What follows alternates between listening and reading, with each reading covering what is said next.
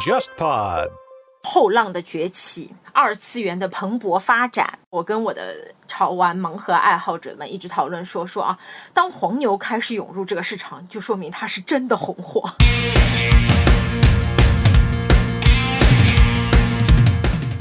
欢迎收听备忘录。你好，我是 Bessy 李倩玲。从二零幺七年往前的二十七年时间里，我一直服务于全球最大的广告集团 WPP，曾经担任的 WPP 集团中国区的 CEO。我目前的身份是名投资者，运营着一家由我自己创立的早期战略风险投资 Within Link 贝西投资协作体。大家好，我是 Jenny 刘雨静，一个长期关注广告营销行业的媒体人。我会和 Bessy 一起主持这档节目，观察有趣的创意是我的工作。也是我的兴趣所在。在全新升级的备忘录中，我们关注广告营销行业的前世与今生，关注科技如何助力商业。我们也关注为什么广告具有改变我们行为的力量，为什么广告与我们每个人都息息相关。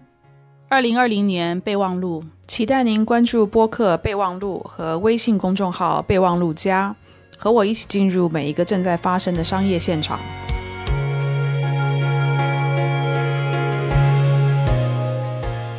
科技又很发达，包括我们智能手机又很发达，功能又很发达，所以给了我们很多的机会，让盲盒这个产品作为一个社交，包括是一个沟通的这样子的一个产物。我的客户也很喜欢抽娃娃，我就会说，哎，有一个很好的一个话题，可以跟他去沟通。种交换的文化。在当时我采访里面，别人跟我讲说，这其实就是人们因为有一种存在感焦虑，就大家觉得我自己收藏了一个东西，它是我个人的一个身份和价值的延伸，像大家知道我是一个怎样的人。所以除了迪士尼乐园的徽章以外，还有我们小时候干脆面的那个小浣熊的卡，卡里面印的是那个《水浒传》里面的不同的角色。商家都是在用这么一种方式，一个就是激发你的收藏欲，另外一个就是让你去交换的方来去做一些。促销啊，或者说去做一些活动的，很多比如说旧时代的人，对于一个不确定的东西，这种投资的风险是要想一想的。所以我觉得这个时代的对于风险承担的胃口是很大的。好像都是大家在寻找一种生活里面，在比较安全的情况下去寻找一种消费的刺激。这叫什么？风险可控的赌注型的消费。各位听众，大家好，欢迎收听本期的备忘录，我是主持人 Jenny 刘雨静。本期节目依然是我和 b e s s i e 李倩玲联合主持的。Hello b e s s i e 哎 b e s s i e 你身边有人在买盲盒吗？哎，我身边没有，但是我去买了几个盲盒，我觉得挺好玩的。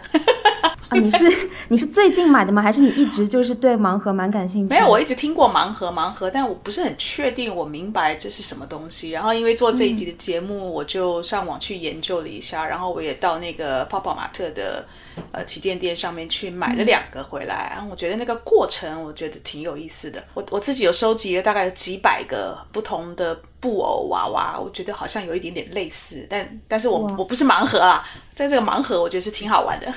我们今天请到的嘉宾周小玉，她就是一个盲盒的资深玩家。当然，她的工作和玩具行业本身也有很大的关系。然后我们一会儿也可以请小玉来跟我们讲讲她买盲盒和潮玩的经历。在介绍小玉之前呢，我和大家先说几组还挺厉害的数据。一个是二零一八年在二手交易平台闲鱼上面有三十万个盲盒玩家通过过闲鱼进行交易，然后当时的那个盲盒的月发布量增长了百分之。三百二，当然，二零一九年这个数字也是有增无减。那还有刚刚 Bessy 提到的 Pop Mart 泡泡玛特，它这家公司呢最近是打算上市了。那公司净利润过去三年翻了快三百倍，就是翻了两百八十九倍，可以说是一夜暴富。然后大家也会发现说，其实最近你身边的很多品牌，包括旺旺啊、星巴克、知乎、品客薯片等等等等。很多都开始做自己的衍生品盲盒了，所以我们请小玉来介绍一下你自己。Hello，大家好，我呢其实有本职工作，在一家 local 的广告公司工作，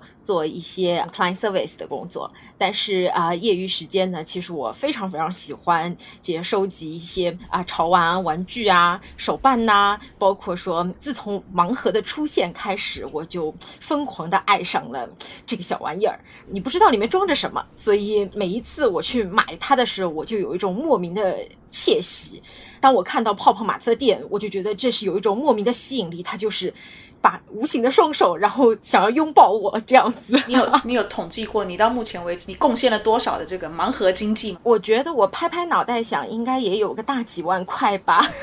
哇，因为你想嘛，它盲盒的价格区间差不多，最便宜的可能二三十块到九十一百左右，那是已经非常贵的单支。嗯，那我有时候很上头，比如说某一个系列我特别特别喜欢，那一整套可能是六个到十二个，那我可能就直接端盒。端盒是你们的一个专业术语吗？对对对，端一整盒，就是整一套一起买回来，这样子。那如果有重复的，你怎么办呢？在盲盒的这个领域里面，其实有一个二级市场，其实就是说，我们玩盲盒的玩家都会有像群组啊，包括说会交换，还有呢，现在有非常非常多丰富的一些呃社区的平台，我们可以去做二手的售卖。可能会折价一些，但同样的，如果你抽到了两个同样的隐藏，你自己可以收藏一个，还有一个你就可以高价的去卖给别人，然后这个我们称之为回血或者是平仓，对。回血，对对对，平仓，好专业的术语。当然有些说啊、为了抽盲盒抽到隐藏，抽到集齐全套，那不是大出血吗？那我们就说要为了回血，然后甚至呢，我们在这些社区平台上面，我们也会去剖一些我们大集合的一些图片啊，甚至让其他的朋友们或者是一些娃友，就是这个也是我们的名术语，说有有一群人叫娃友，这些就是跟我们一起玩盲盒的一些志同道合的朋友，那我们可以让大家一起来吸吸我们的欧气。欧气也是我们的一个专有的一个词语，哦，吸欧气这个我懂。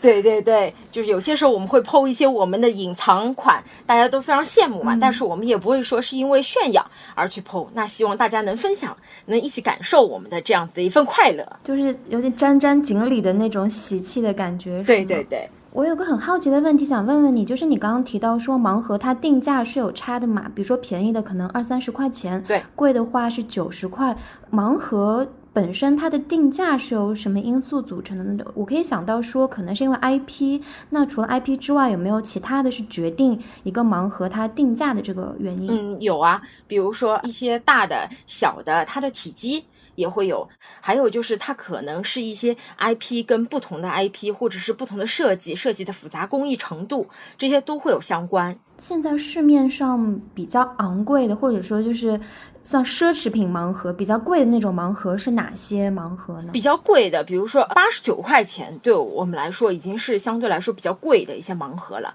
那它可能它不是单单只是一个塑料的，或者是呃一些树脂的，它上面还可能是植绒的这个材质，它的话可能工艺就会比较好。哦然后有一些可能是透明，里面是有冲一些，比如说小的颗粒的，摇起来会有一些声音，也比较漂亮。这些的话可能就相对来说会贵一些些。小玉，像你们这样子，就是说去这种潮玩的这种玩家哦，你你是怎么进入到这这个习惯或者这个爱爱好？是因为他们这个 IP 真的非常可爱，吸引你，你你想要收藏，还是说你是你有朋友呼朋引伴的，大家一起，所以他他有这个。就是大家一起来做这件事情的，就是你是什么？你是怎么开始？呃，其实我的话，其实我很早就开始了解一些像潮玩呐、手办这样子，嗯因为这个就要追溯到说像盲盒这个东西的起源，其实包括说盲盒其实是潮玩的一部分嘛。那其实我们通俗说的这个名词，又有盲盒，又有手办，又有潮玩，还有一些扭蛋。其实更早更早之前，其实像日本的福袋。是这个兴起之后，慢慢慢慢才演变来的。这个呢，以前在日本的时候，就是比如说我们出去旅游啊，就会看到在便利店，就会你会时不时看到有小朋友去啊投个币，或者是买几个券去兑换，然后就去扭一扭，然后就出来一个塑料的蛋小蛋，然后有个半透明的一个，里面就会有一个小娃娃。对，就从那个时候开始，其实就是有这样子一个类似像盲盒一样的东西了。只是现在我们称之为盲盒，因为它包装比较精美，是纸质的一个盒子一个盒子有成系列的。我以前呢也会说，我本身可能我觉得内心是个少女，就一直喜欢这种可爱的娃娃啊等等。之后呢，就像潮流的一些呃玩家设计师，他们就比如说像 cos 啊，包括 fabric 这样子的积木熊，就在我们的身边就会出现，所以我就会开始慢慢慢更多的了解。然后二次元，比如说像动漫啊这些的出现，就会让我了解到有很多的一些日本手办，因为这个肯定都是从我了解日本手办这些开始的。比如说像初音未来啊、高达、圣斗士啊这些男孩子也会喜欢，还有现在一些呃很知名的一些迪迪娃娃，也是其实是日本他做的非常非常逼真。其实这些都是。二次元进化过来的东西，国内开始大家了解盲盒，其实真的是从 Pop Mart 开始的。对，这个还是要非常非常感谢这家公司，开始大规模的生产，包括他一开始就签约了 Kenneth Work，就是呃 Molly 这个人物的设计师。就慢慢慢慢，我就会开始了解。所以潮玩其实是一个非常亚洲，而且是很北亚的，就是从日本啊。香港啊、台湾地区啊等等，北亚这一块开始起来的，对不对？对对对，其实我觉得整一个生态圈真的是从一些，比如说动漫啊，包括一些潮流服饰延伸出来的，炒热起来这个话题，然后才会有的。比如说像手办这些，更多的真的是从一些日本的这个文化开始慢慢慢慢发展起来的。现在你也会看到有非常非常多的国外的设计师开始寻找这些啊亚洲的设计师去做一些合作。我想问一个概念，就是刚刚我们大家提到潮玩，就潮流玩具，然后也提到扭蛋和手办。嗯，我之前去找玩这个的朋友了解了一下，是不是说在整个的这种潮流玩具的玩家里面，玩手办的，还有玩那个魔玩的，玩盲盒的其实他们是不一样的群体，是吗？还有就是这些玩具，他们的区别是在哪儿呢？其实呢，潮流玩具呢，它更多的是一种从比如说设计啊、制造啊这些文化等层次上面会有一些附加的属性，但它本质其实呢都还是一个玩具。那像手办呢，其实它是一种这种收藏模型的一种，它也是日本动漫周边的一种。它可能有一些啊排组合啊拼装啊这些，这个是一个非手办的话，是对于专业动漫迷啊、二次元迷来说，包括说魔玩也是，魔玩就是字面意思，其实就是模型玩具嘛。那像潮玩的一些专业的消费受众，可能就是一些啊喜欢潮流的一些人群，一些市场的带动，他们其实可能更深更高一层次。对于像啊扭蛋呢，跟盲盒来说，可能现在呢可能更平民化一些，因为扭蛋的话更生活化一些，可能它就是一个啊非常非常简单的，因为它的起源其实就是以前在日本便利店 Seven Eleven 这些，包括甚至书店。都会有的一个 corner，一个角落就会有几台机器，投币就有一个半透明的塑料蛋壳，里面有一个相应的说明书，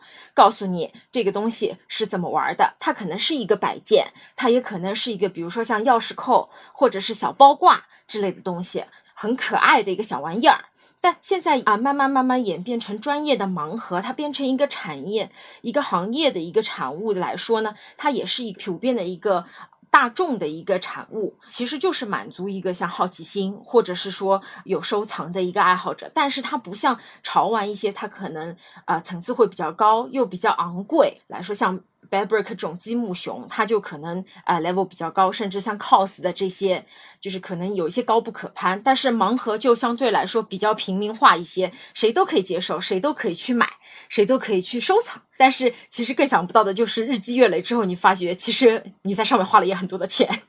其实还是蛮贵的。对，而且其实盲盒的演变开始之后呢，你会发觉它除了有小小的盲盒几十块，它开始有大体的出现。就像 Molly 其实也会有非常非常多大体，然后它有可能呃 BJD，我们所谓的 BJD 就是一些关节可以动，你可以给它打扮，它有不同的场景，它有不同的头饰啊、服饰啊、装扮啊，然后符合不同场景，甚至你要给你的这些盲盒的娃娃去买不同拼搭配不同的场景，符合他的打扮、他的人设等等。其实这些都是延伸的，你要花钱的东西。诶，这个逻辑感觉和很多年前的芭比娃娃其实是很像的，就是买搭配，就是它不是一次性消费，你买完了这个。盲盒之后，你还可以帮他买场景、买衣服，就是可以让消费者是一直不停的为他花钱。对，诶，那我们来聊聊这个收藏癖和买盲盒的心理好，因为刚 Bessy 也提到说，Bessy 有你是收藏了几百个布偶娃娃，对吗？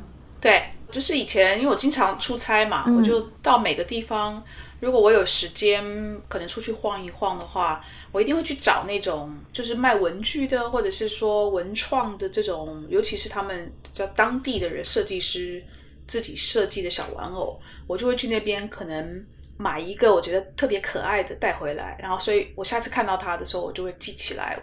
当时去过这个地方，然后买了这个设计师的小玩偶。了解，很像我买冰箱贴的心理，就是我去哪里玩会买一下冰箱贴。想听听你们两个的想法，因为盲盒，大家会说买盲盒主要是两个心态，一个是收藏心理，还有另外一个是不确定性。所以你们两个因为都是有在收藏一些东西的嘛，很想听一下你们就是分析一下为什么消费者他会一直不停的像小玉这样子，一直不停的去买盲盒，去买这些潮玩去收藏。它背后的这个消费者心理学到底是怎么样的？我觉得，其实盲盒这种对我来说，就是这种不确定的这种刺激，在一段的这个很长的一段时间里面，让盲盒成为我上瘾的这样子一个存在。这个就像赌博一样，就是要过把瘾。它就是让我觉得，我不知道我下一个抽到的会是什么样子的一个东西。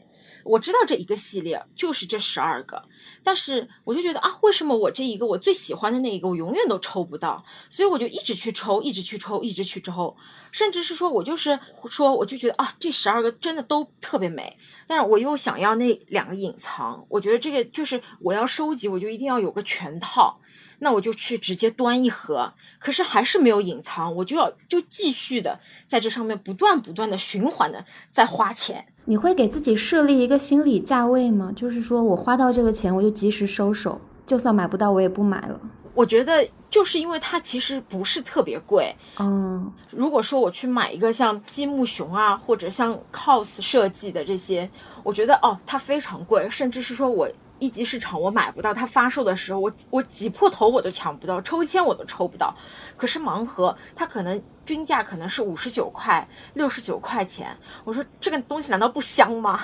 就五十九块六十九元，可能我买别的东西，我觉得啊，我可能呃买个吃的喝的，但我就觉得吃完喝完我就没了。可是这个东西我能留着，可能我抽了重复的，我卖掉了，我回血平仓了之后，我能再去抽。在你抽的这个过程中，你没有觉得你花了很多钱。它其实突破了这个潮玩可能很贵的这个壁垒，让我觉得大众人、普通人，可能大人小孩都会觉得说啊，这东西其实还可以，按照现在的一个消费标准来说还行，所以我就不断的在投入。我觉得收藏、收集这件事情，其实每一个世代都有，从最早的集呃邮票啊。然后像比如说我收集这种布玩偶，然后很多人收集火柴盒、小汽车模型，国外非常多的人，像那个什么呃星际大战，他们会收集一系列的星际大战。然后国外的那个这个漫画的人物，他也他会也会做成玩偶，也非常多的人是非常痴迷的去收集。所以我觉得收藏跟收集这件事情，每个世代都一定会有。但我觉得盲盒这个。我我倒觉得蛮有意思的，因为我我要做这集节目呢，我就我就上去买了两个。那个拆箱的那个过程，就 unboxing，不知道里面会是什么，那那种神秘感以及那种期待感。但是我我就是在想，对年轻人来讲，我觉得可能这个年轻时代，像比如说像小玉这样，或甚至更年轻的人，大家对于这种我们叫 risk taking，就是去承担风险的胃口比较大。因为即使你今天买到了重复的。你知道我一定还会有别的渠道能够把这个重复的跟别人去做交换，或者是我一定会有别的平台，另外一一个原地能够去做交易，把这个东西再卖出去，然后从那个平台上我再买回来我要的，所以风险管理变得是可控的或是可管理的。很多比如说旧时代的人，对于今天我要去买一个不确定的东西，这种投资的风险是要想一想的。我买的不是我期待的，我不晓得该怎么办。所以我觉得这个世代的对于风险承担的胃口是很大的。嗯，我觉得像盲盒这个商业啊，其实它整个的逻辑和它的玩法和规则，其实给了现在呃科技很发达，包括我们智能手机又很发达，功能又很发达，所以给了我们很多的机会，让盲盒这个产品作为一个社交，包括是一个沟通的这样子的一个产物。呃，虽然我做广告，但是我发觉我的客户也很喜欢抽娃娃，我都已经把买盲盒。作为送给客户的小礼物，我觉得这个让我也非常意外。当我得知我的客户也很喜欢抽娃娃之后，我就会说：“哎，有一个很好的一个话题可以跟他去沟通、跟交流。说啊，出了一个新款，或者说啊，每一个月的新品。那我觉得，其实泡泡玛特其实有一个非常聪明的地方，就是它每一个月会推出一个新品优享这样子的一个 package，就是在它还没发售的时候，提前先送给你。”因为你买了一个他一整年的套餐，然后他每一个月他就会先送给你一个新品的一个东西，就是他在市场正式发售之前，你就可以拿到这一个盲盒，然后就可以开始聊很多的东西。包括说现在有很多的啊社交的平台啊，包括像我们也看到说像淘宝也有做二手闲鱼的这样子一个平台，跟让我们去沟通和交流。包括现在线上线下有非常非常多的潮玩展啊、漫展啊等等，都开辟了一个这样子的潮玩的专区，或者说盲盒交易的专区，给到玩家，给到设计师。给到跟我们这样子的消费者、跟盲盒爱好者更多的一个直面沟通的这样子的一个机会，我觉得这是很好的。小玉提到一个点叫做社交，我想到很早很早之前，我写过一篇文章是关于迪士尼乐园的那个徽章的。我不知道大家有没有在迪士尼乐园里面买过那个 pin，就是他们有很多徽章，然后那个徽章其实是你可以在全球的任何一个迪士尼乐园去和他的那个工作人员，或者说去和。顾客去换的，就相当于说，如果你看到别人脖子上挂了那个徽章的话，你就可以用你自己的一个徽章去跟他换。然后这个徽章的价格其实都就是说，你可以用很便宜的徽章，只要对方愿意跟你换，那你就是可以换到你想要的。然后这种交换的文化，在当时我采访里面，别人跟我讲说，这其实就是是人们因为有一种存在感焦虑，就大家觉得我自己收藏了一个东西，它是我个人的一个身份和价值的延伸，所以。当我去积累和收藏这些东西，并且去和别人去做交换的时候，它更像是我去展现出我有一个自己身份和展现出我个人的价值，向大家知道我是一个怎样的人。所以很多很多商家都会去通过这种方式，比如说交换一些收藏的方式，去让消费者愿意去买他们的东西。那除了迪士尼乐园的徽章以外，还有那个我们小时候，我不知道 Bessy 知不知道，就是。当年在我小的时候，大家会买那个干脆面的那个小浣熊的卡，小浣熊的卡也是你开包之前你不知道它是什么东西，那个卡里面印的是那个呃《水浒传》里面的不同的角色，然后你可以用一些你重复的角色去和你的同学去换的。然后刚刚小玉提到这个盲盒，我就突然想到说，其实好像很多年很多年，商家都是在用这么一种方式，一个就是激发你的收藏欲，另外一个就是让你去交换的方式来去做一些促销啊，或者说去做。一些活动的，对对对，甚至像泡泡玛特的店员，其实他们自己身上，你每次去进店，他身上也会别着徽章。我有一次也很冒昧的就去问说啊，我有两个重复的徽章，是不是他能跟我交换？其实他们店员也非常热情，非常。都是非常年轻的一些店员，他跟我说，当然可以。你看，呃，我有的这些只要是不一样的，你当然可以也来跟我交换。其实他们也是 follow 了这个迪士尼的文化，就好像 Pop Mart 的创始人，他们的 CEO 王宁也说，他们其实是想做国内最像迪士尼的一家企业。其实很多都是这样子的一个历史渊源，这样流传下来，包括他们也在传承一些像迪士尼这样子的一些做法。因为我后来也看了那个王宁在好几年前，当时可能是。他还是属属于比较低谷的那个时候做的一次访谈。现在当然大家都觉得哇，泡泡玛特是什么一夜致富啊等等的。可是我看王宁这样一路走来，其实他是经过非常多的，可能有时候是打击，哦，甚至早期的时候他的这个线下的零售的策略不是很清楚。他其实是经历过一番的呃挫折打击，然后不断的在修，不断的在修修修修正。到走到他今天这样的模式，那我觉得他在第一个 IP 的搜寻、IP 的打造，到他零售的策略，也玩出一个跟一般品牌又不太一样的地方。像他的所有的 IP，虽然他后面好几次融资，但是他大概也很少去拿钱真的出来去去 promote 这些 IP 吧，都是可能就是一小撮，真的是死忠的爱好者，这一小撮的人往外去渲染，往外去扩散。然后它的零售的策略，它也有很大的，当然是像就是很大的旗舰店，但是我觉得它的那个自动贩卖机，那个是。挺有意思的，可能这个也是从日本参考过来的吧，因为日本也有很多东西是像像那个扭蛋啦，很多都是从贩卖机这样子的上面去买到，所以我觉得他是非常非常灵活的，在做很多你可能在一般的营销的这种教科书上是根本找不到的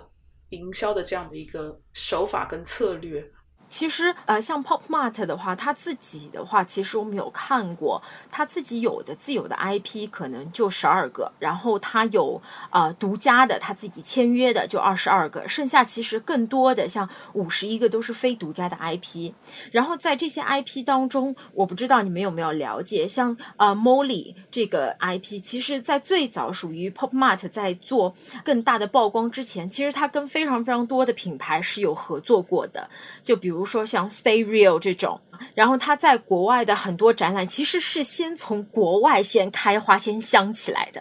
包括说我自己很喜欢的 The Monster，就是拉布布这样子一个呃我很喜欢的这个 IP，在现在的 Pop Mart 的所有的它的营业额里面，可能占到排名前三的这个位置。其实他以前是在国外是写儿童绘本、画儿童绘本起家的，其实都是很多国外先开始红起来、香起来，他才去看到这些机会。慢慢慢慢才签下来，再到国内做成盲盒，给到更多的人。至于说说我们有一些死忠的粉，当本身就已经有一些啊很死忠的人，呃，热爱这些像 Molly 啊、拉布布啊、Punky 啊、Demo 这些开始，甚至说他的眼光在于他去给了很多国内的一些小众的画一些人物啊，画这些 IP 的这些设计师更多的一些机会。其实我们会看到，像 Demo 的设计师就是非常非常年轻的，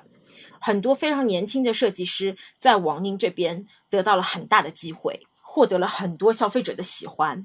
我觉得这个是设计师也会感谢他，这个是一个互助跟互相成就的一件事情。他现在跟 IP 的设计师的合作，就是设计师可能只需要出就是这个 sketches，我们叫绘稿出来就可以，后面的整个配套措施是他们整个公司就会接手。对，它有很强大的、完整的一个供应链，对的，然后生产的一个链路。对，至于它的一个经销销售的跟呃这样子一个通路网络的话，其实它的门店更多的是集中在一二线的一些主流商圈的城市。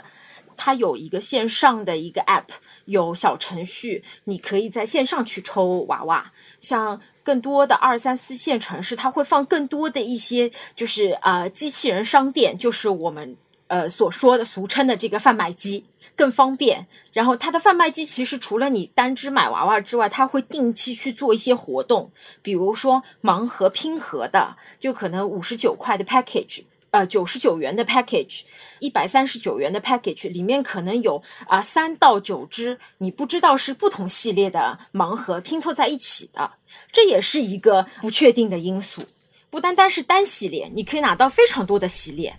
对，不小小玉这个，我估计现在泡泡玛特的这个 IP 这么火，肯定也有一些造假的啊，等等。你们是怎么防范你们不要去买到假的？就是只是在泡泡玛特的官方的线下店或者线，或者是说网店上面买，你绝对不在别的地方买，是这样吗？我觉得泡泡玛特对于我来说是无孔不入的，因为它有线下门店，离我公司很近，我家附近也有，然后手机 app 有，然后它又有小程序，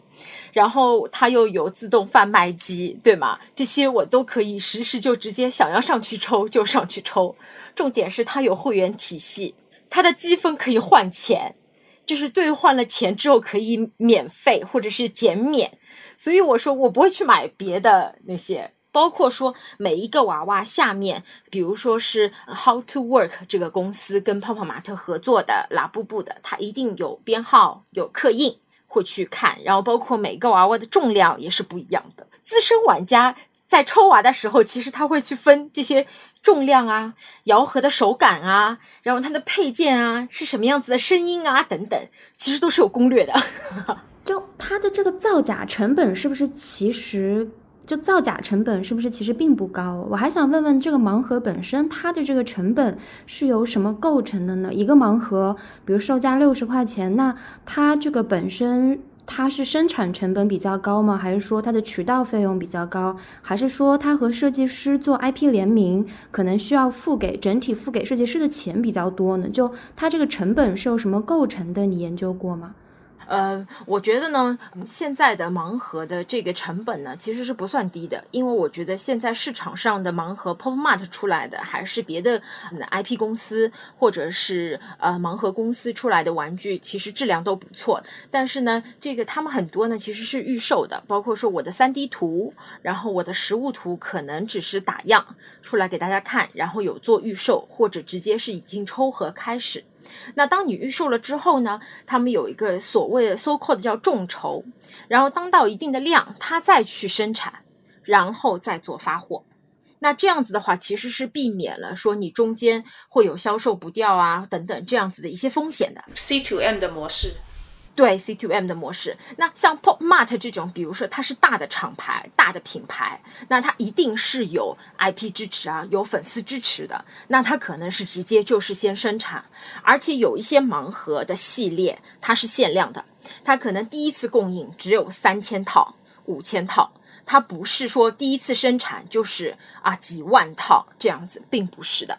它一定会控制一个它的生产的量的，所以呢，其实造假我们也会看到，在闲鱼上面会有一些所所谓的白膜，甚至啊在盲盒圈啊，因为其实这个东西它不贵，所以呢，你要去开模，然后你去改娃，对吗？有很多我们会在闲鱼上面也会看到，有一些爱好者玩娃的爱好者，他会自己去涂改填色啊，去改娃，所以他要去做一个白膜出来。那这个的话，其实成本并不低。关于购买正品的这个问题呢，其实现在不同品牌盲盒购买渠道其实是非常非常多的，只要保证是官方渠道，就一定可以买到正品啦。一般的盲盒的基础款，就是我指的非隐藏款，我认为呢，假货其实也并不多，因为它的售价呢相对来说会比较便宜，几十块钱的一个区间浮动。制假卖假的前提当然是要有足够的暴利空间，只有隐藏款，或者是说一些超级超。超级的大 IP 才会有山寨假货的出现，但是呢，据我了解，在这个市场上面，其实假货的基础量并不是特别大的。我很好奇啊，就是为什么像比如说之前的扭蛋啊，或者是更早之前的类似的玩偶吧，并没有像这一波的潮玩这样子这么的轰动？你觉得是什么样几个条件刚好都凑在一起，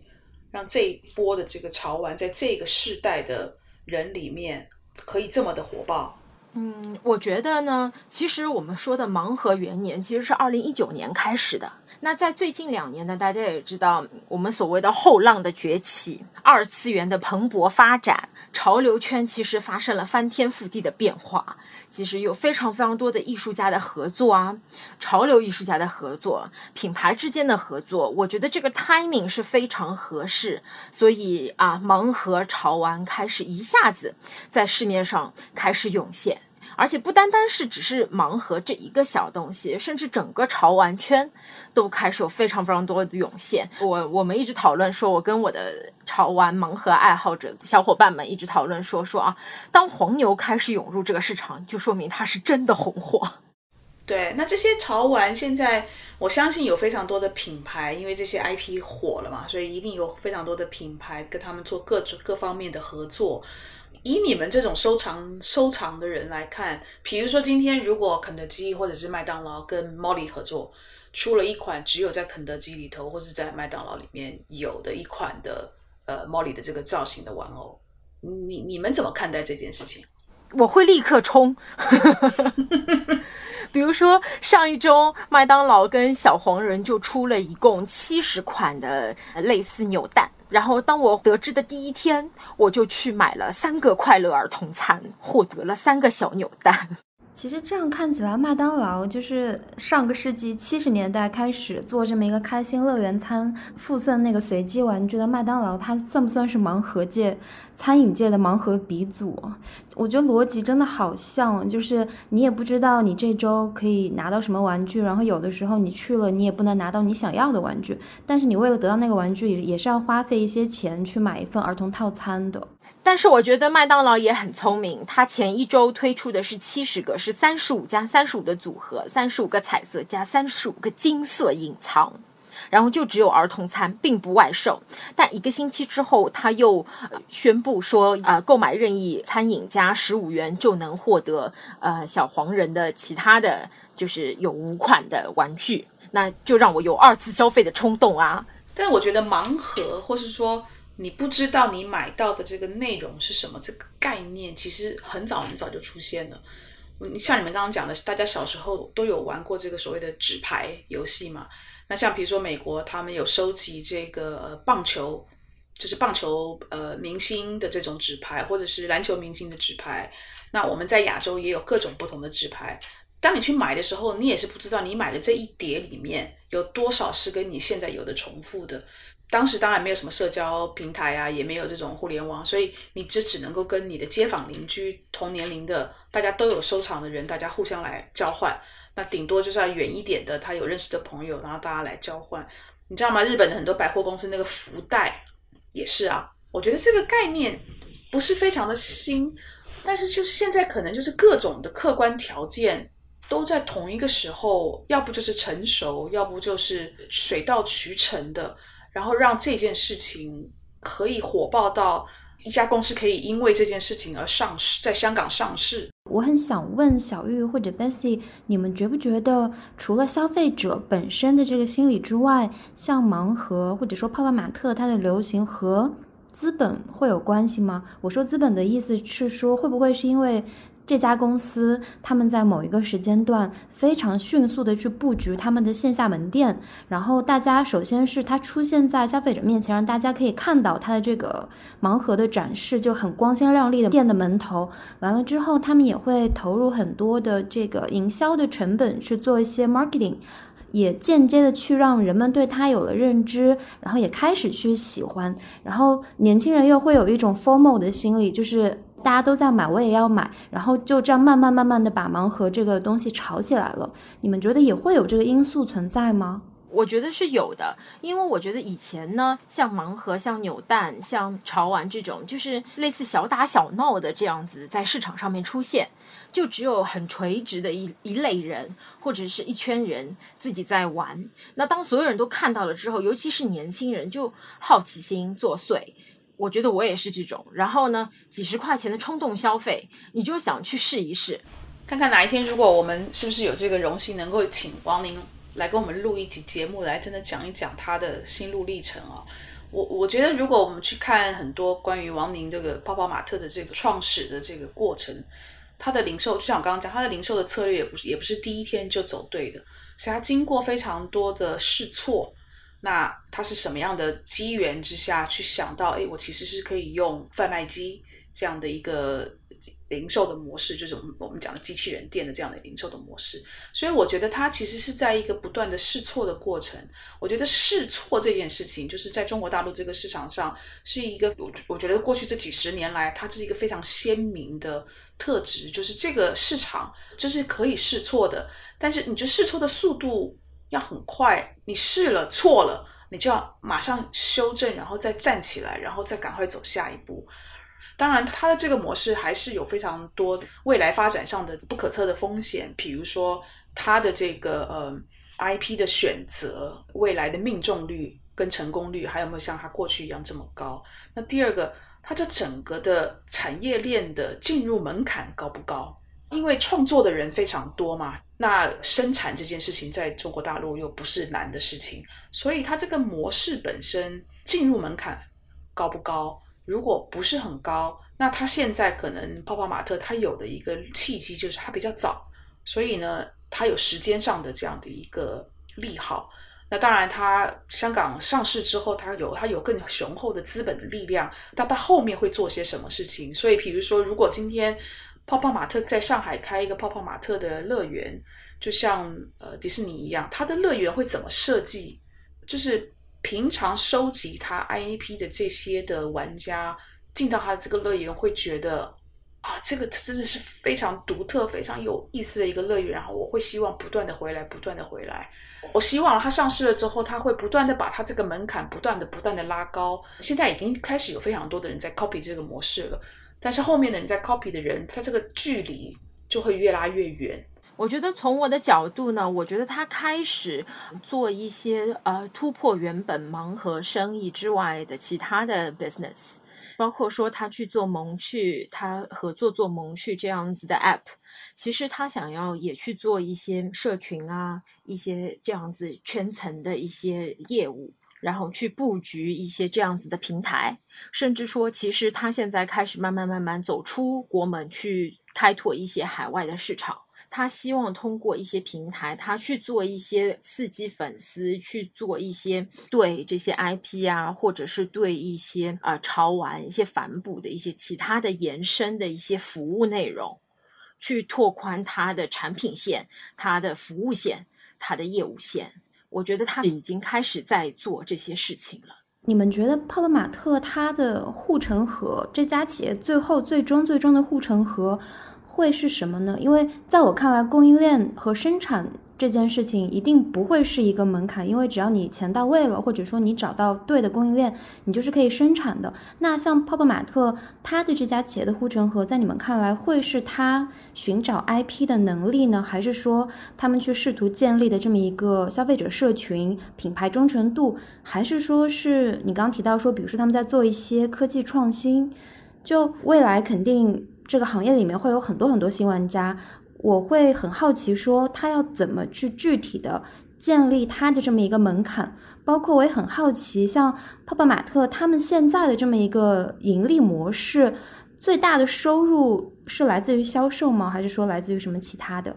呃，我看了一下他们的招股书的部分哦，其实它的 IP 的部分其实并不是占到它最大的一个收入的占比。它自主开发的一些产品，然后它 IP 合作其实有很大的一笔收入。那你说未来，其实我觉得呃最重要的一定是这些消费者和这些 IP 的这些产物所一一对应的这个关系。这是它一定是需要维护好的一件事情。对于我们这种做广告的来说，肯定场景啊，或者是营销模式，肯定是一个很大的一个挑战。这是方式方法，然后在产品跟消费者之前达成一个共识和共赢的一个这样子的桥梁。我相信它现在可能比起很多要复制它的这竞争对手来讲哦，它的规模跟它的时间的超前，目前是它两个很关键的优势吧。比如说，今天如果我是一个 IP 的创造者，我要选择跟谁合作，我肯定是要看这这家要跟我签我这个 IP 的人，他能够帮我把这个 IP 放大到多大。所以，他我我讲的规模，在泡泡玛特这家公司里面，它可能有好多种的这种规模的武器，但是它能不能够让这一群消费者不断的觉得，哎，这家公司嗯，不断的有新的东西。让我愿意不断的留在这个地方，未来走下去的这个创新能力是是很关键的地方。我不晓得泡泡玛特的，就是它的这个死忠的用户的年龄层的覆盖，我相信这个年龄层的覆盖还蛮广的。那他现在马上就要有更强大的资本的力量跟资源，可以让他利用。我觉得这个。我还我还蛮抱着很大的好奇心来看王宁他下一步要要怎么把泡泡玛特做得更大，这个更大，它的模式本身还能不能够再有更新的模式出来？这有点像当时看黄峥把拼多多硬是做出来，而且原来阿里根本瞧不起的、看不上的一个竞小竞争对手。一下子杀到 他的核心的 核心的这个业务里面，看年轻的这一代，他在他们在玩很多模式，真的就是跟以往的，就是旧时代的所谓的这种营销等等的是完全不一样的玩法。诶，除了泡泡玛特以外，还有没有小玉？你有没有了解到还有一些什么其他的玩家吗？因为我之前看一个报告，他们说泡泡玛特的市场占有率基本上在盲盒这个行业里面是百分之八点五，但之后其实还有很多其他的新玩家。就除了泡泡玛特以外，还有没有？就是这种既做销售又做生产的盲盒的品牌，或者说是潮玩的品牌是比较有潜力的。有，其实有比 Pop Mart 更早的，比如 Soap Studio，其实它很早的，比如它就跟比如说猫和老鼠、兔八哥，甚至是签了华纳的一些联名的一些 IP，还有呃我们大家都很啊了解的、很熟悉的 A 仔。这些 IP 其实都是来自于肥皂油，它跟很多一些香港的一些独立的 IP 设计师有很好的一些合作关系。它也出一些啊大体的潮玩，但是它现在开始也开始出盲盒。我们现在 market 上面能跟萌趣 APP 相抗衡的有一个 app 叫做蛋趣扭蛋机，还有像一九八三呃潮玩公社。那它有 Little Amber 小牙弟、小牙兄，然后包括一九八三潮湾公社在二三线城市已经开始布局开线下门店了，这三家应该是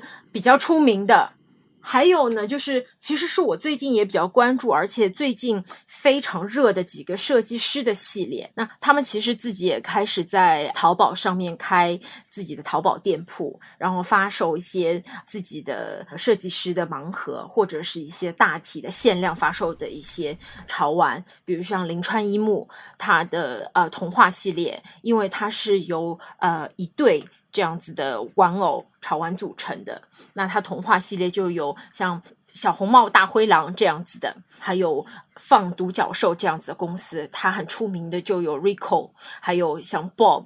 呃，Farmer Bob 这样子，而且 Farmer Bob 在二手市场的话，呃，炒价非常非常高。还有就是 Make Toys for You，像现在的话，黄牛炒价非常非常高，我们叫做多多妹，它有钱多多，就是钱袋子一样，寓意非常非常好的一个。那这些公仔的发售呢，可能会是抽签，其实这个就跟抽 Air Jordan 的这样鞋子，像椰子的鞋子一样，对，你要去拿号，然后再抽签，甚至说有一些他们会自己有一些独立的私域的一些社群。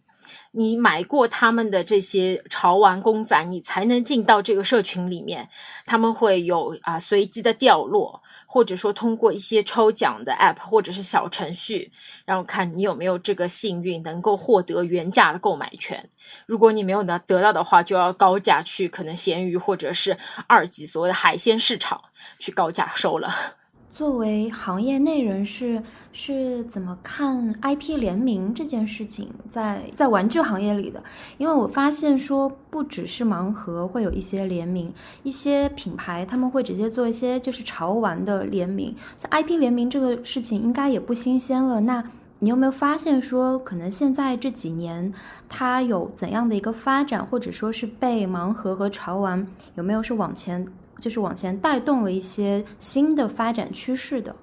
呃，我觉得呢，近两年各大品牌的联名是比之前来说。越来越多，而且是形式会更加的丰富。不论你打开电商，或者是打开打开其他的一些社交平台，你会看到无数的品牌都在做各式各样的联名。那以前我们看到的跟 IP 相关的，可能像我们比较熟知的，像故宫啊、大英博物馆这些文化相关的会多一些。最近呢比较热的，比如说最近几天，天猫也在做潮玩节，会看到非常非常多的潮玩，甚至就是直接是跟 Pop Mart 合作零食。像巧克力呀，然后有护肤、日化美妆这些品牌，还有像服饰。我觉得可能是因为潮玩的这个多样性和丰富性，因为它可以改变不同的造型，比起说原来的一些联名，可能相对来说比较简单一些。那 IP 的话，就它多样性、丰富性会更强一些，甚至能做更多的衍生品，不单单只是把服装印上去，或者是只是在这个产品包装上面去做一些联名，它可以啊做同样这个娃娃样式的，比如说呃瓶子啊，甚至是我送你一个盲盒，它还是有这个新鲜感。在里面，就是你除了买到这个产品之外，你还能买到一份神秘。还有呢，就是像联名，现在也会有像像我们以前在圣诞节，每年国外圣诞节都会有倒计时的，像日历这样子的。试用的这些礼盒。那现在呢，盲盒联名也给了品牌方一个这样子的一个尝试，就说他们也去做这样一格一格的类似大牌中样或者是大样试用体验的这样子的 package。那里面有盲盒，有产品，甚至是不同品牌的产品可以放在一起。消费者不需要一次没有用过的新品，他去买一个正常的普通装，他可以每一个都去试用这些新品一次，然后再看说啊哪一个产品会比较好，再去做复购，那就可以有一个相辅相成、一加一大于二的一个效果，去做一个营销。对你刚刚讲到那个圣诞节的那个二二十四格的。那个很有意思。去年圣诞节的时候，因为我们家里面有人喜欢喝那个琴酒，所以呢，我圣诞节的时候我就买了一个那种，就是我们刚刚讲那个 Avant Calendar，它是二十四，它是从十二月一号开始，一直到十二月二十四号，每一天一格，然后是封起来的，所以你每一天打开来的时候。它就是一个不一样的呃风味或不一样的口味，所以它有一点像是就是真的是小样的琴酒 sampling 啊。从这里面你你二十四种不同的口味的琴酒，然后你喜欢哪一个，你再到它亚马逊上面或者是他们自己的官网上面去买那个正常尺寸的。从消费者的角度来讲，我可以试很多不同的商品，然后从这里面去找出来我喜欢的，然后我再去买它的这这正常的尺寸。对对对，而且其实这个现在做成。其实也是一个大的盲盒嘛，大盲盒里面有一个个小的嘛。其实今年在天猫里面，其实我已经看到有一个大的美妆集团已经在做这件事，他把自己集团下面不同的品牌的产品中样都已经放在这个里面，包括跟盲盒的联名也放在里面，打了一个很好的概念。他已经突破了说我一定要在 Christmas 的时候才能去买这个啊，当做送人或者是自己去享用的。可能我现在在这个时候，我就觉得哎，可以有新品推出的时候，我就可以试一试。我觉得很多听下来，觉得这种从盲盒也好，然后就是很多彩妆品牌也很爱做这种日历，就是你打开之前可能不知道你拿出来是个什么香水，是什么味道的。包括我们以前买的那种纸牌卡片，好像都是大家在寻找一种生活里面。在比较安全的情况下去寻找一种消费的刺激，它是一种你可控的，但是又能够就比较少的金钱可以带来的消费的刺激，能让你觉得消费是本身是一件很有趣的事情。这叫什么？风险可控的赌注型的消费，然后又是合法的，就是你不用去赌博。对的，而且换来的东西都好可爱。好，那谢谢 Bessy 的时间，也谢谢小玉今天跟我们分享这么多关于盲盒的事情。如果大家有任何想要听的话题，或者说感兴趣的事情的话，很欢迎大家在评论区告诉我们。然后再次谢谢 Bessy，谢谢小玉的时间。对，谢谢 Jenny，谢谢小玉，谢谢大家。